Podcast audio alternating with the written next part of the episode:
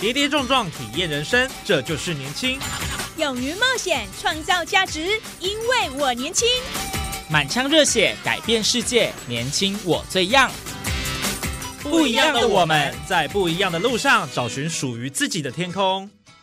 年轻新势力二点零全新出击，正声广播公司台中广播电台制作，林燕宇主持。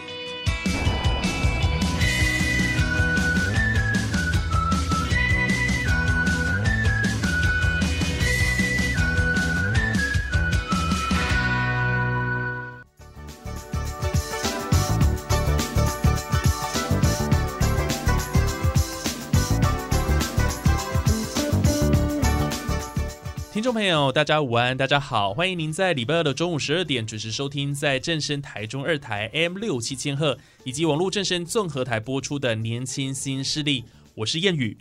医药大小事都是我们的事，今天是我们久违的医疗保健知识单元哦。那我们今天非常开心，可以邀请到光田综合医院耳鼻喉颈部的黄胜凯医师，医师好。嗨，主持人好，各位听众朋友，大家午安。我是光田医院耳鼻喉科黄胜凯医师。是医师，我们这一集要跟大家分享的主题是有关于睡眠呼吸的障碍哦。其实随着时代演进，现代人生活压力都很大，然后工作时间长，相对就压缩到睡眠时间，那就产生了很多问题，就睡眠不足了这样子。那医师是不是首先跟我们来呃分享一下，就是说有关于这个睡眠障碍，它怎么样来定义？难道睡不着就叫做睡眠障碍吗？好，谢谢主持人的提问哦。这个说到这个睡眠障碍呢，其实我昨天晚上就睡得不好哦，因为今天要来录这个，有点压力，没有啦，开玩笑的。其实一般的失眠跟睡眠障碍是不一样的。失眠有时候你压力大，一下子几天睡不好，那个并不算传统上的睡眠障碍。睡眠障碍的定义呢，是说有两个哦，这个是美国的这个精神医学会定出来的，哦，全世界通用的定义。第一个呢，是它的发生的时间要连续哦，而且长达一个月以上的睡眠哦的问题。哦，那第二个呢，它这个程度要足以造成你的白天的疲惫、哦焦虑，那或者是客观的，像你工作效率的下降，哦这些状况合并这两个，就是我们传统上所谓的睡眠障碍。哦，所以这个睡眠障碍它是有严谨的定义了哈。是，可是为什么会睡不着？到底这个失眠的原因是什么啊？嗯，失眠的原因太多了。大家都知道，我们现在进入了这个这个工业化的社会哦。那三 C 产品啊太多了，琳琅满目的刺激哦，所以其实我们人生活在现在的世界，跟以前的石器时代就不一样哦。石器时代没有电动嘛，哦，没有三 C 产品，他们可能就白天去打猎，晚上天黑了就睡觉嘛。对，那我们现在入夜才精彩嘛。对对啊，手机啊、电脑各种新闻。那其实这些蓝光都会造成我们精神上的刺激哦。那刺激久了，其实我们身体的交感神经会比较兴奋嘛。嗯。哦，那有时候生活作息不正常，可能哎一点了、两点了还不想睡，吃个炸鸡哦更不想睡了。对，有时候还要追剧耶。是啊，那一路看到三四点，那你怎么有办法规律的睡眠？所以这样久而久之，你身体的时钟就乱掉了。对，那这些东西，那甚至一些代谢症候群，像现在有时候吃的比较多，啊，胃食道逆流啊，或者是身体哪里不舒服，也会影响睡眠。哦，哎，真的哎，所以其实其实现在很多人对于这个失眠哦都很困扰，简单干嘛困北起、困不好啊那哦，状况很多了哈。是，那有没有什么可以去嗯避免的，或者是说有没有什么样的一个治疗的方式？呃，有关这个失眠，我觉得。我觉得人呐，就我自己看诊到现在的一些心得跟大家分享。嗯，对我觉得人不一定只能靠药物哦，因为很多人他睡睡不着觉，就觉得那我吃一些药，好，慢慢的就会好睡。对，但其实以前的人是不需要吃药的啊。对，那我们只需要慢慢的把自己的生活作息、饮食习惯，哦，自己的身心灵都把它调整好，其实自然就好睡了。所以我以下帮各位总结几个，我觉得会对。睡眠会有帮助的一些方法，好，第一个就是首重这个睡眠卫生。哦，睡眠卫生就是说，你要让你自己的身体知道你要睡觉了。嗯，对你不要说睡前的时候看一些打打杀杀那种剧，哦，比较会刺激你整个很兴奋、很亢奋的那种，那你身体太兴奋，你没办法睡。对对，那第二个就是你要可以放一些柔和的音乐，哦，让自己嗯，睡前两个小时不要吃比较辛辣的、油炸的这些宵夜。嗯哦，你要让自己培养这种睡眠的情绪。那另外就是说，睡前也不要做激烈的运动。嗯，哦，有的人下班可能七八点哦，吃个饭之后九点去运动，去健身房。哎，对，对这很多人都这对啊，样，就压重训很用力到嗯十一点，那回来你整个人很嗨，这样也没有办法睡。哦对，所以我觉得睡眠卫生算是一个蛮重要的一个方式。哦嗯，那另外就是说我们的心情要能够放松。对，因为很多人他就算睡前有很多的呃这种睡眠卫生很注意，但他还是睡不着。为什么呢？因为他的心没有放松。嗯，对你心里很紧绷，心里的一些很多事情一直在想，头脑一直在转。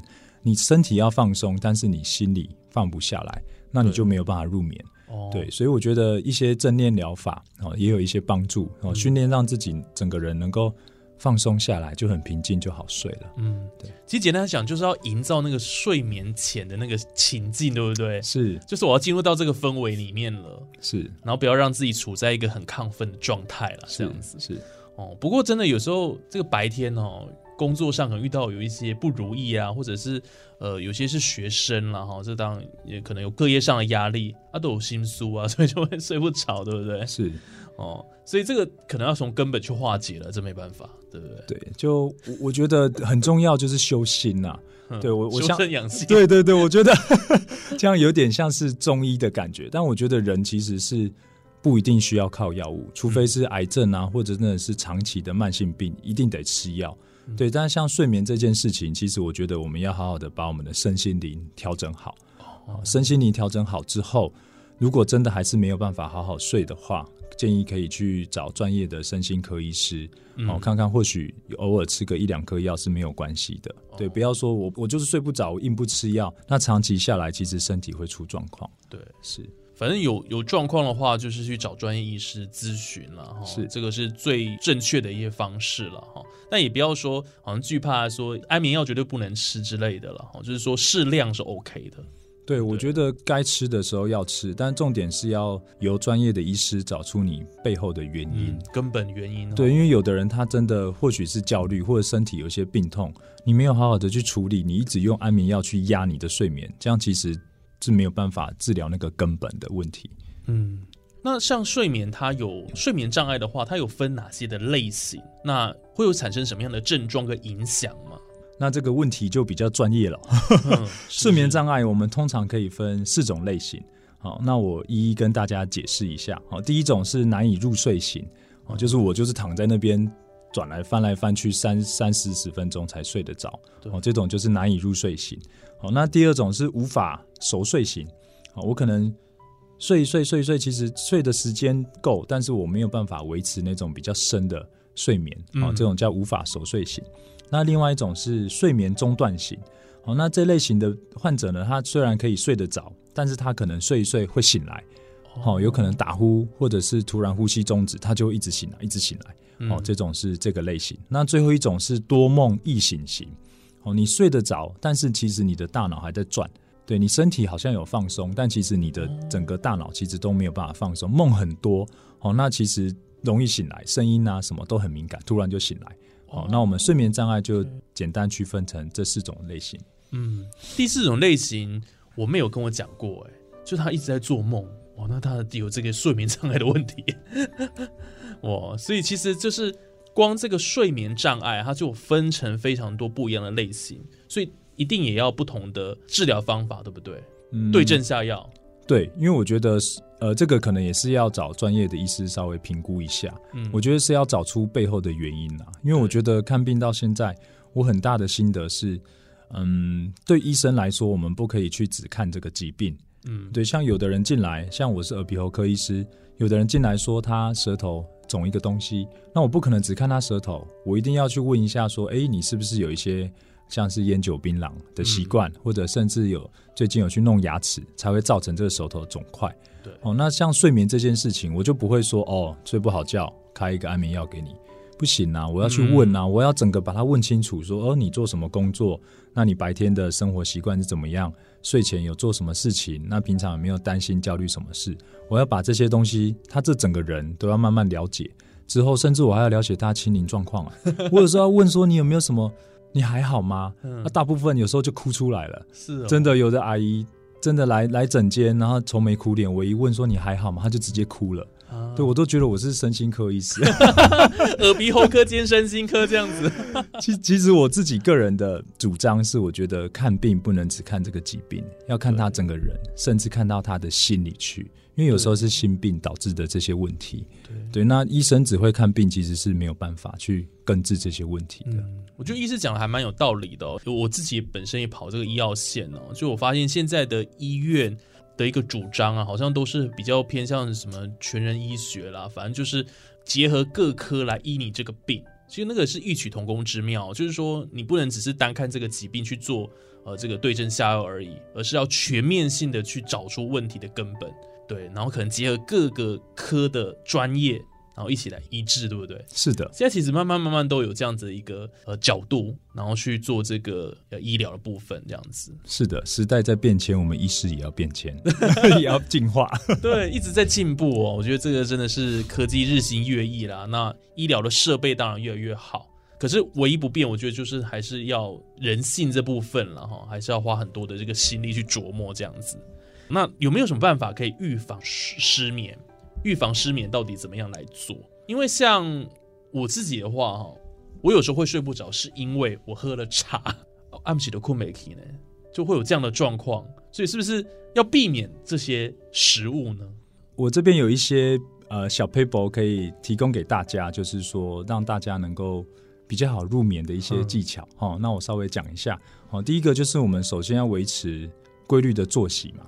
对，因为其实我前一阵子考试，哦，那教科书上面说，那我问你好了，你知道最常见的睡眠障碍是谁造成的吗？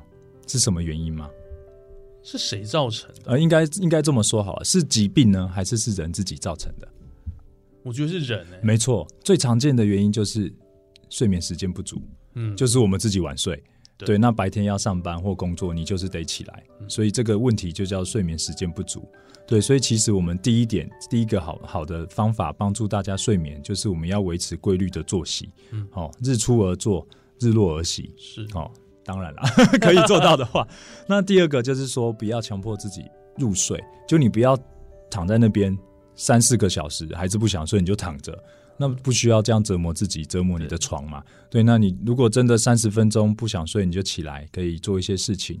啊，或者像我学生时代，我就去看一下英文的那个杂志，然后我就睡着了。哦，这是个好方法。是是是看字典也可以啊，应该更快这样 子。好，那另外一个就是说，我们白天呢不要睡太多，嗯哦，不要说呃吃个午餐之后就躺一下，然后躺了三个小时，哦，那这样子你白天睡眠时间过长，晚上当然睡不着，嗯，好、这是一个好方法。那另外就是刚刚提到的一个要维持舒适的睡眠环境，就是我说的睡眠卫生。好，那还有像主持人提到的，晚餐后不要吃一些比较油炸的，像是茶、咖啡含有咖啡因的，嗯会比较亢奋嘛，太亢奋也睡不着。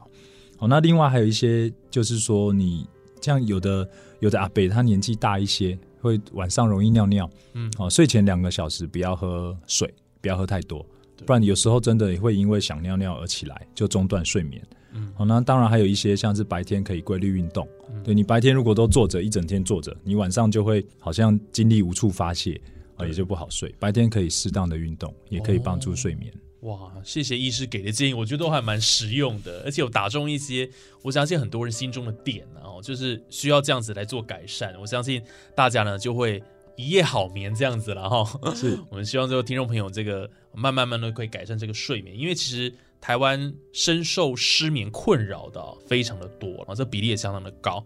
那我们既然刚刚讲到这个睡眠障碍哦，接下来还要请医师来跟我们谈的这个主题，可能也是很多听众朋友的问题哦，就是这个打鼾跟呼吸中止症。是打鼾功啦哦，是，台语说功 哦，有时候可能是枕边人，对不对？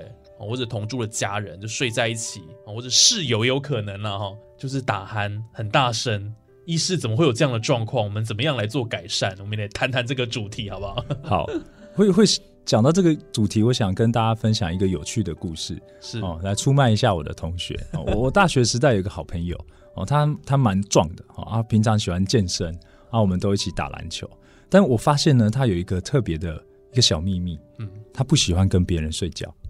哦，对，像他出去玩的时候住外面，他都要一个人一间，啊，然后单人房。对，单人房。啊，有一次哇，这个人一定是拍到顶了。对，后来我我我就真的去问他，然后他就很不好意思的跟我说，他打呼太大声了。他因为他很善良，他怕影响到其他人的睡眠。嗯那其实说到打呼呢，大家打呼打鼾其实都可以啦。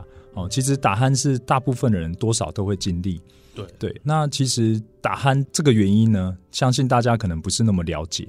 哦，其实打鼾呢，就是说你的呼吸道、上呼吸道、鼻子跟喉咙的部分呢，你睡觉的时候，因为你肌肉会放松，哦，所以里面的肌肉组织它比较松弛的话，你的呼吸道就会容易有一点点阻塞，哦，不会完全阻塞，哦，就像是水管，哦，你把它压扁，它的那个气流就水流就比较快。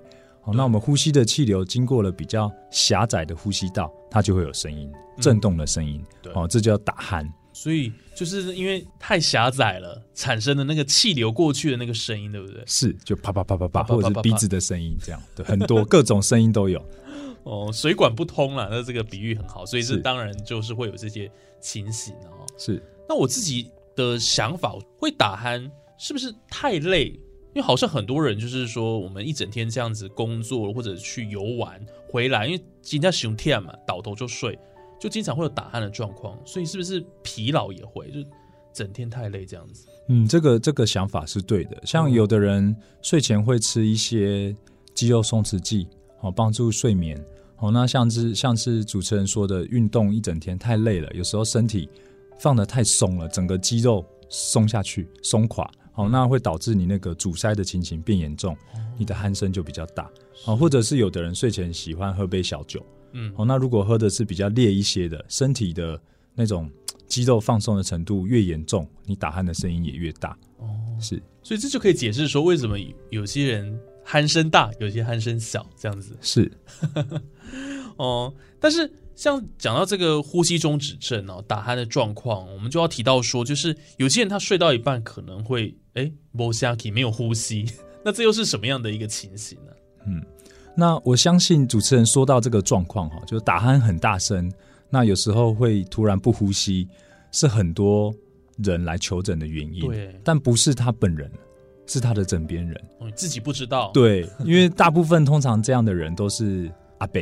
哦嗯啊，身体壮壮的这样啊，他就说啊，我不安诺啦，啊啊，温太太给我来啊，一共安诺安诺，然后他太太在旁边说，啊，对啊，他晚上有时候都不呼吸，我都要去踢它，哎，或者是把它翻边，它才会继续呼吸。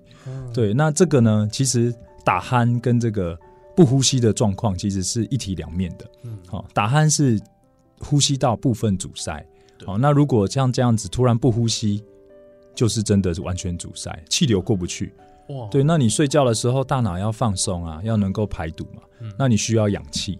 那如果你的呼吸道完全阻塞了，你就没有氧气啦。嗯，对，没有氧气怎么可以？你身体是不会放松的。对，哦，所以有的人睡一睡，真的像这样子，呼吸终止，哦，不呼吸了，大脑缺氧，它会让你的身体说：“哎，赶快醒来，被吸气啊，赶快醒来。”哎，对，所以有的人会，致命呢、欸，对，有的人会突然就、呃呃、醒来，然后看一看，然后就去尿尿，哦，啊就回来睡，哦，所以这些阿伯呢，哦，或者是患有呼吸中止症的病人，就会说：“哦，我喜欢就晚上会起来尿尿，但有时候不见得是他。”射护腺或频尿的问题，有时候是真的是他有呼吸中止症而醒来，嗯，是是是，所以这通常自己都比较不会察觉了哈。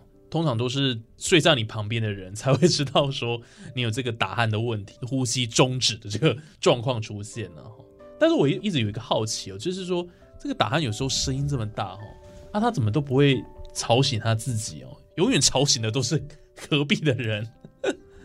这个是一个很好的问题。对，那其实我们人在睡觉的时候，我们对于周遭的听觉哦会下降很多。对啊，对，那打鼾的这群人呢，他们通常这种叫温水煮青蛙。哦。对他一开始可能会有一点点鼾声，哦，那之后过一阵子会越来越大，嗯。越来越大之后，他其实白天也会造成一些呃精神不集中、哦疲惫的情形，嗯。哦，就反而他晚上睡觉就会睡得会更深，但是又打呼，嗯。哦，所以我觉得这这或许可以解释说这些人他听不到自己的鼾声，但其实有些人听得到、欸，他说我都听到自己的鼾声，然后就醒过来，哦，就是说，哎，怎么那么吵？原来是自己在打呼，有哦，也会有哦。我也真的没有遇过有人说他他自己有听到自己鼾声的，是通常都是把它录下来，有没有？是，哦吓一跳。或者是呃，录完之后，等他就是隔天白天的时候再放给大家听。你管你长狗啊，那那 之类的哦，所以真的是很有趣。哎，不过当然在这边也要问医师啊，就是说刚刚讲的这些是症状了哈，然后有一些呃状况导致好打鼾跟呼吸中止，那他有什么办法可以治疗吗？我想这个也是大家关心的。对，那提到治疗之前，我想再稍微补充一下这个呼吸中止症会对人造成的危害。哦，对，因为我觉得有些人他觉得我打呼十几年了啊，哦，那也没有怎么样啊，好好的，我为什么要去看医生？真的对，但是嗯就像我刚刚提到的，这个呼吸中止症是温水煮青蛙。哦，我们睡觉的时候，身体如果是缺氧的状况，其实是非常非常的不健康。哦，第一个，我们全身会进入一种比较发炎的状态，整个身体在发炎，大脑没有办法放松，长期下来会有一堆毛病，嗯从头到脚随便你说，都跟呼吸中止症有关系。啊，对，比如说头痛、头晕，嗯。哦，接下来是青光眼。嗯。哦，那有的人睡觉嘴巴呼吸，口干舌燥，好、那接下来是心脏、肺脏的问题，心肌梗塞，嗯。哦，心血管疾病、肺栓塞，哦，甚至癌症也跟呼吸中止症有关系，肾脏疾病、肝脏疾病、射护腺，嗯。哦，还有性功能障碍，嗯。哦，有的中年人真的真的都没有办法举起来，嗯。哦，或者是时间一下子就没有了，这个性功能障碍也跟呼吸中止症有关系，甚至还会中风哦。哎呦，对，所以这些都跟你的呼吸中止症有关系，还有高血压控制不好、糖尿病控制不好，嗯哦，这些诶，其实有的人三四四五十岁就心肌梗塞发作了，因为他整个晚上都没有办法呼吸，身体处于这种状况，所以我这边提供一个几个小方法，好、可以让大家快速检验自己有没有呼吸中止症。哦哦，，第一个，你白天会不会容易想睡觉？嗯啊，比如说坐着，有的人坐着三分钟就睡着了。哦，在外面看诊的病人，有时候叫一叫没人，就出去看睡着了，坐在那边困起啊。对，哦，代表他晚上睡眠不 OK，白天才容易嗜睡。嗯，好、那第二个就是说，你会不会呃精神哦注意力开始不集中？像开长途车，一定要下去休息。嗯哦，或者是午饭之后坐在那边啊、常常会睡着。哦对，那第三个就是说，你的体重有没有越来越重？脖子有没有很粗？哦，对对对，或者是有人注意到你打鼾很大声，甚至不呼吸的这些状况，如果有以下状况，就非常建议你到专业的耳鼻喉科、胸腔内科或者神经内科，可以去检查这个呼吸中止症的问题。嗯，是。哇，真的也是要自我检测，这个很重要，哎是，因为有时候这个疾病呢，它就是在你的生活当中，啊有有时候你如果比较粗线条，就没有发觉 大部分人是不会知道，都对啊是被被拖来。真的。哦那刚刚主持人有提到说治疗的部分，对对对，要怎么治疗呢？治疗其实可以分我们在家里可以做的事情，还有在医院医生可以帮你做的事情。嗯好，我先说在家里可以做的事情。好，好，第一个就是减肥，很 真的实际啦，真的真的，但是很难啦，我知道。减减肥真的好像可以治百病的，可以啊，一瘦治百病啊，就一白遮三丑嘛。是是是，对对对，所以其实体重慢慢下来哈，你嘴巴哦口咽里面的软组织，它的脂肪就会减少。那减少的话，你空间就出来啦，空间出来你就比较好呼吸嘛。哦，所以减肥真的是呼吸睡眠中止症哦一个很重要的因素哦，但是它其实没有办法一触可及，哦你不可能说我一个月减个三五公斤。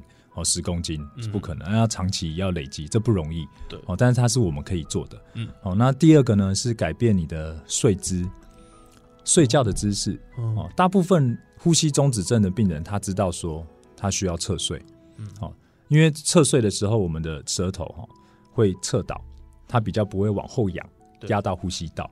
哦，这当当然不一定每个人都适合这个姿势啊，你可以自己去寻找哦。有的人侧睡比较好睡，有的人是正睡，这不嗯不一定哦，大部分是侧睡比较好。好，那第三个呢，是我们可以训练我们的嘴巴。嗯舌头哦，因为很多人并不会常常去讲话，有的人工作一整天是不说话的。哦对，那你的舌头如果真的脂肪堆积的比较多，它就肌肉松弛嘛，嗯像蝴蝶袖有没有？搭公车一刹车，蝴蝶袖乱甩有没有？舌头里面的肥厚的组织也需要我们去练习。我们在家里可以用一些简单的口咽训练，嗯哦，大家可以把舌头伸出来，这样啊，伸到最前面，好像要去舔前面的东西一样。哦，那我们在外面停个十秒到十五秒，嗯那一天可以这样练习，一次练习十下。嗯，好、那接下来可以往左边伸，伸出来往左边，好、往右边，往上面要舔鼻子，嗯或者是往下面要舔下巴。好、每次都坚持十到十五秒，就是训练我们的舌头啊。哦，这难度很高，就是因因为肌肉也是要训练的，舌头也需要训练。那舌头你给它训练久了，它变得比较紧，嗯紧实的话也会减少你的呼吸中止症。对，哦，那这些呢是我们可以在家里自己做的一个改善呼吸中止症的一个方法。是啦，因为这个也不能在外面做，不然有损形象。是啊 在家做就好了。想说那个人很奇怪，一直在吐舌头吐，舌头。要看医生。那另外一个就是去医院，医生会帮你检查的。哦，就是说医生会通常是耳鼻喉科医师会详细的检查你的鼻腔，哦看看有没有过敏的问题。因为有的人他鼻子过敏很严重，鼻子都塞住不能呼吸。嗯好，那正常来说人是要从鼻子呼吸的，从嘴巴呼吸其实就会引起一些疾病的产生。嗯好，所以医生会先检查你的鼻子，看看有没有过敏。如果有过敏，他会开一些鼻喷剂让你喷，嗯好改善你的过敏状况。那第二个呢，医师会看一下你的骨头骨架是不是你的下巴比较后缩，嗯哦，或者是看一下你的嘴巴里面两颗扁桃腺有没有很大，舌头有没有很大，这些都是会容易造成呼吸中止症的一些原因。